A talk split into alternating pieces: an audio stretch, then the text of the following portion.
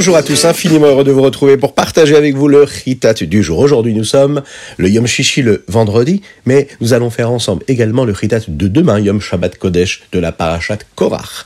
Nous sommes aujourd'hui le Dalet du mois de Tammuz et nous aborderons également le Etamuz pour le Yom HaShabbat. Etafshin Begimel, Shnatakel, l'année du rassemblement.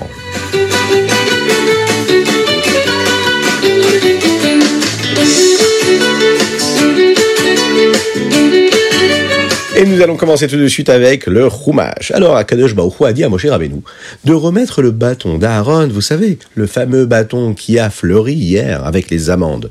Il lui dit, donne-lui, pour rappeler à tout le monde qu'Akadosh Baruch veut que Aaron soit le Kohen Gadol. Les bénis Israël ont réalisé maintenant que c'est Akadosh Baruch qui ne voulait pas que tous les bénis Israël soient de Kohanim, mais qu'il y avait vraiment des êtres particuliers qui étaient choisis pour ceci. Ils avaient peur d'entrer dans le Mishkan par erreur et d'être punis pour cela. Akadosh Baruchou a donc demandé à Moshe de rappeler aux Lévi'im quel était leur travail, afin qu'ils puissent s'assurer que personne n'entre dans le Mishkan par erreur. Maintenant, Akadosh Baruchou dit au béni Israël les cadeaux qu'ils doivent donner aux Kohanim. Et nous allons voir ensemble quels étaient ces cadeaux qu'il fallait offrir aux Kohanim. Il y avait des parties de certains corbanotes qu'on apportait. Il y avait euh, la terouma, vous savez, une partie de l'huile d'olive, du vin et du grain de chaque juif qui apportait. Il y avait ce que nous appelons les bikurim, les prémices. Le hekdesh, par exemple, euh, quelque chose qu'un juif veut donner à Baruch Donc il le sanctifie, il décide de le donner, de ne pas le garder. Eh bien, il va le donner au Kohen. Par exemple, l'argent du pidionaben, le rachat du premier-né.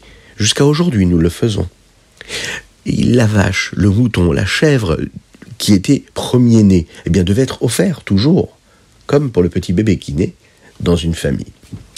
Il y a ce que nous appelons le Peter Ramor, c'est-à-dire que le mouton qui était utilisé pour un pidion, pour un rachat, lors de la naissance d'un âne qui était lui aussi un premier-né. Akadosh Baruchou va donner ses cadeaux aux Kohanim, afin qu'ils n'aient jamais besoin de travailler pour gagner de l'argent. Ils pouvaient passer tout leur temps à faire leur travail, leur avodat Hashem, leur service de Dieu. Et en contrepartie, bien sûr, ils ne vont pas obtenir de partie de terre en Eretz Israël. Ils ne pourront pas non plus garder les choses qu'ils allaient gagner dans les guerres que les bénis Israël allaient faire. Ils n'avaient pas le droit de posséder quoi que ce soit. Ils appartenaient à Akadosh Baruch Ani chelkecha venachalatra. C'est ce qu'Hachem va dire à Aaron. Je suis ta partie d'Eretz Israël, moi, Akadosh Baruch et je suis aussi ton héritage. Tu n'as pas besoin de posséder quoi que ce soit, je suis ce que tu possèdes. C'est un grand mérite que les Kohanim ont. Dans le Shevi'i, nous voyons les Lévi'im qui obtiennent eux le maaser de la nourriture que les bénis Israël pouvaient cultiver et qu'ils récoltaient. Tout comme les Kohanim, les Lévi'im, eux, ne font pas partie des Rêtes Israël, ils n'ont pas de terre là-bas. Nous apprenons également que lorsque les Lévi'im obtiennent le maaser, ils doivent en donner un maaser aux Kohanim donc c'est-à-dire le maaser du maaser. Ils ne peuvent pas manger le maaser tant qu'ils n'ont pas donné eux-mêmes le maaser qu'il y avait dans le maaser. Les Lévim devaient aussi s'assurer que tous les autres cadeaux des Kohanim aient été donnés avant de pouvoir manger à eux leur maaser.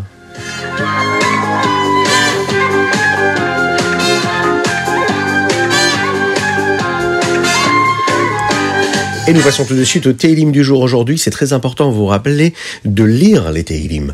C'est ce que le rabbi de Lubavitch nous a demandé, le rabbi Yosef Yitzhak nous a demandé tous les jours, afin de terminer tous les Teilim, tous les mois. Eh oui, une petite partie tous les jours. Mais ensemble, on aborde l'explication d'un des textes, d'un des versets. Hein voilà. Et aujourd'hui, nous devons lire du Chav Gimel au Chafret. Au début des Teilim que nous lisons aujourd'hui, il y en a un qui apparaît que nous lisons tous les dimanches, vous savez, dans le Shir après Uval et Une partie de ces versets nous parle de la fois où Shlomo Amelech, le roi Shlomo, est allé chercher le Aaron Abrit pour l'amener dans le Kodesh Chine qui était dans le Beth Amikdash. Shlomo Amelech va demander aux portes qui étaient en face de lui qu'il s'ouvre. Elle s'ouvre, c'est où Shaharim Rachechem. Sur ces mots-là, il y a un chant que nous avons l'habitude de chanter et que nous répétons deux fois. Il y a un sens à tout cela. Le Metsoudat David qui lui explique les versets des Nevi'im et des Ktuvim, et on dit que les Rébim aimaient beaucoup cette explication-là, écrit qu'il y a en fait une allusion dans la répétition de ces mots-là. C'est Usharim Rachem. Deux fois. C'est les deux fois où la Shrina va résider. La présence de Dieu va résider dans le Beth Amikdash, dans le premier Beth Amikdash, le premier temple, mais ainsi dans le troisième Beth Amikdash. Pourquoi pas le deuxième? Puisque dans le deuxième Beth Amikdash, la Shrina, la présence d'Hachem, n'a pas résidé comme dans le premier. Et elle, n'a pas résidé comme elle va résider, Bezrat Hashem, très prochainement dans le troisième Beth Amikdash. Alors vous voyez, on a de la chance, Bezrat Hashem, on aura l'occasion très rapidement d'avoir l'occasion de vivre la présence d'Akadosh Baruch Ce que nous pouvons développer sur le Teilim de demain, c'est-à-dire qui correspond au 29 jusqu'au 34, Raftet Lamed Dalet, une petite histoire que nous allons partager ensemble. N'hésitez pas à la raconter à table Shabbat. Le rabbi Rayat, ce rabbi Yosef qui était le beau-père du rabbi de Lubavitch actuel, a raconté cette petite histoire. Un jour, le Hadmour Saï, le fils du rabbi Shlomo Zalman de Diadi, le fondateur de la Chassid du Trabad, quand il avait l'âge de 7 ou 8 ans, il a fait la tfila. Il a fait une telle tfila qui était longue, plus longue que d'habitude. Quand il avait 7 ou 8 ans, vous imaginez? C'est-à-dire qu'il s'est approfondi, il a passé plus de temps à dire les mots, à se concentrer. Quand il a fini cette tefila, une personne qui était là-bas lui a demandé Mais pourquoi est-ce que tu as pris tellement de temps pour faire ta tefila Le Hadmour a Saï de répondre qu'il s'est arrêté à un moment pendant la tefila pour réfléchir à ce qu'il est en train de dire. Et donc ça a causé euh, cette euh, tefila aussi longue. Alors on lui a demandé, mais dans quelle partie tu t'es arrêté? Il a dit, c'est dans un des versets des Teilim du jour, qui correspond à ce que nous lisons aujourd'hui, dans le chapitre 30, Lamed, Perik Lamed. Et juste avant Baruch Shehamar, nous lisons, Hashem Elokai Shivati Alecha Vatir Paeni. Le Tsaï a pensé au mot Vatir Paeni. Vatir Paeni, ça veut dire qu'Akadosh Baruch nous euh, réfoua, nous guérit mais il s'est dit que euh, on pouvait expliquer les choses différemment. Le mot euh, vient aussi du mot vatir paeni. Et rifeyon, c'est quelqu'un de faible, qui a une faiblesse ou bien qui affaiblit quelque chose. Alors il s'est dit, moi je vais expliquer différemment. Il dit, Karati alecha Hashem, je t'ai appelé. Et toi, et toi, Vatir Paeni, tu as affaibli mon Yetzerara et de se dire qu'Akadosh Baruch en fait nous donne les forces de gagner notre Yitzhara, notre mauvais penchant. Il peut l'affaiblir. On doit demander à Dieu de nous aider à affaiblir le mauvais penchant. Très bientôt, lorsque Mashiach arrivera, Hachem prendra le mauvais penchant et il le fera disparaître complètement. On va gagner ce combat contre le mauvais penchant. Hachem va nous aider afin qu'il s'affaiblisse. Et la seule chose qu'on a à faire, nous, aujourd'hui, eh c'est de se comporter le mieux Et n'écoutez le moins possible le Yitzhara. Et surtout écoutez le bon penchant qui est toujours là avec nous. Il faut écouter sa voix.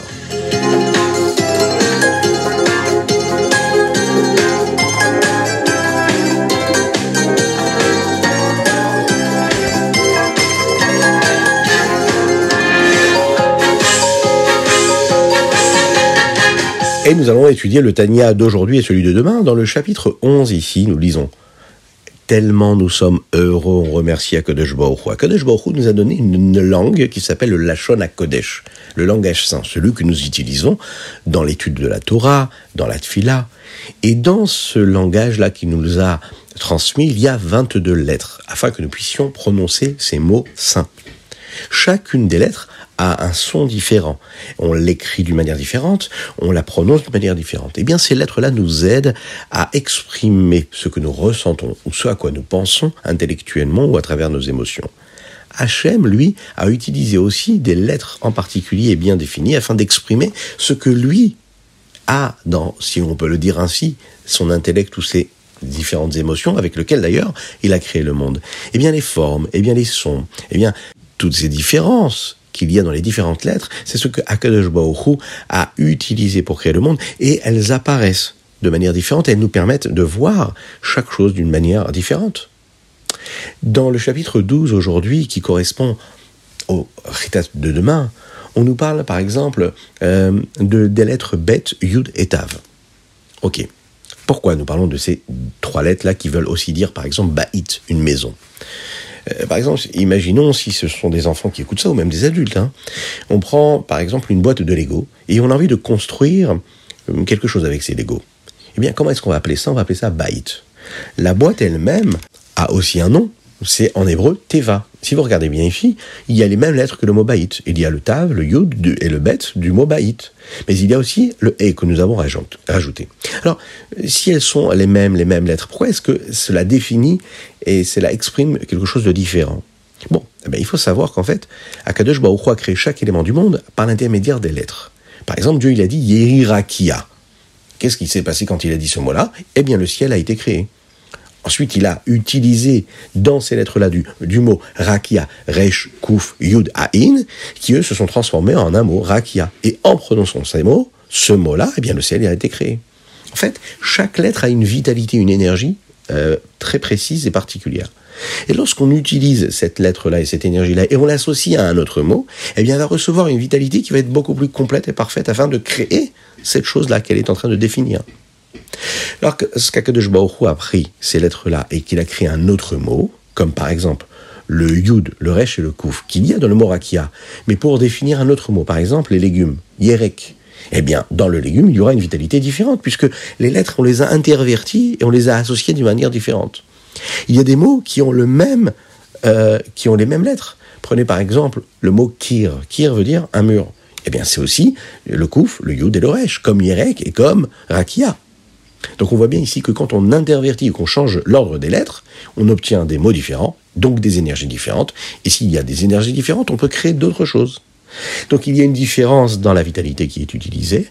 Et le Morazaken nous précise aussi que la première lettre en général de chaque mot, elle a une particularité, elle a une force par rapport aux autres lettres qui vont venir ensuite.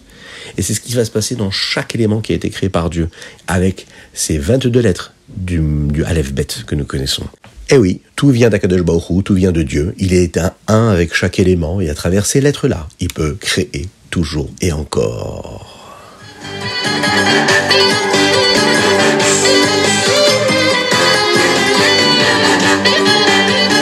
Et nous allons passer tout de suite au Yom Yom. Mais n'oubliez pas, avant cela, nous sommes aujourd'hui vendredi, et il ne faut pas oublier de mettre deux pièces dans la Tzedaka pour aujourd'hui, mais aussi pour Shabbat. Donc, deux petites pièces dans la Tzedaka, et Mashiach arrivera. Deux petites pièces dans la Tzedaka, et Mashiach arrivera. Le Hayom Yom maintenant. Celui du 4 Tammuz, eh bien, nous parle de la force particulière que Dieu nous a donnée quand on part en Shlichut. C'est-à-dire que quand un chassid, quand un juif, il prend toutes ses forces et il les met dans l'accomplissement de la mission que Dieu lui a donnée, eh bien Dieu lui donne une natzlacha, une réussite totale. S'il arrive par exemple dans un endroit, dans une ville qui est très très grande et qu'il a besoin de beaucoup d'énergie, beaucoup de force, Hachem, il va lui donner toutes ses forces par le mérite des patriarches. C'est pour cette raison qu'il pourra lui transformer toute la ville entière dans laquelle il se trouve.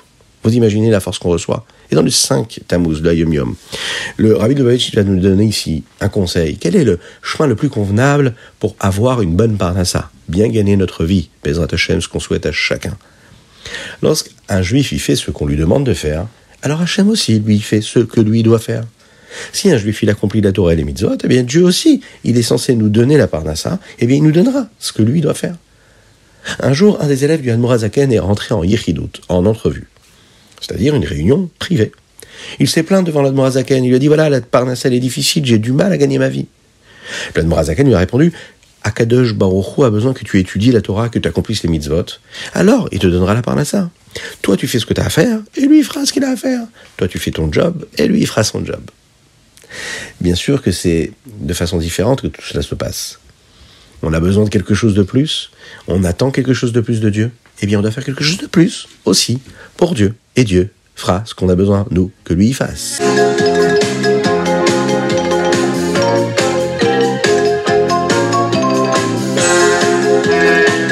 Et nous passons tout de suite au Rambam. Aujourd'hui, nous apprenons les Ilchot Kiddush Chodesh. Nous sommes dans le 6e, 7e et 8e chapitre. On va le dire en un mot. Ici, dans le Rambam, nous commençons à apprendre comment est-ce que cela fonctionne. Ce grand tableau-là qui nous permet de connaître le calendrier de l'année juive. Il y a un Bet Din, un tribunal, qui lui connaît tous les petits détails et qui sait ce qu'il faut faire pour compter et nous dire quel jour sera le jour de Rosh Chodesh. Dans le Rambam de demain, nous sommes toujours dans les Kiddush et dans les chapitres 9, 8 et 11, 9, 10 et 11, pardon, le Rambam euh, va nous montrer comment on termine d'apprendre toutes ces lois qui nous permettent de constituer ce calendrier hébraïque.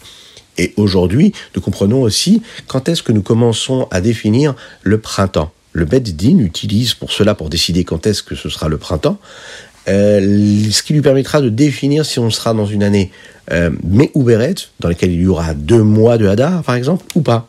S'assurer que Pessah tombe toujours pendant un mois qui lui nous euh, rappelle que nous sommes déjà dans le printemps. La Chag Pessar, c'est Chaga Aviv. Aujourd'hui, nous allons étudier également dans les halachot ce qui correspond à aux complications qu'il peut y avoir lorsqu'on veut sanctifier le mois et définir que c'est un jour de Rosh. Comment est-ce que le Bedin sait où est-ce que se trouve la lune et où est-ce qu'elle doit être et comment est-ce qu'elle doit apparaître afin de s'assurer que les témoins qui sont venus nous dire que c'était vraiment là maintenant la lune, que ce soit un bon témoignage.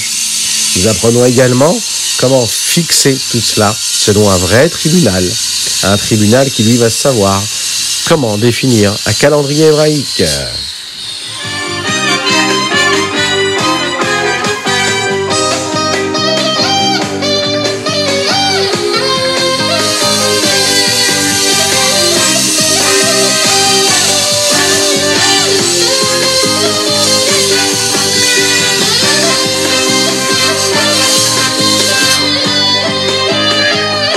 Et voilà, c'était le Rita du jour. J'espère que vous avez passé un bon moment. La dédicace du jour, elle est pour la réfoua chez les mains de Avraham Nissim Ben Sultana.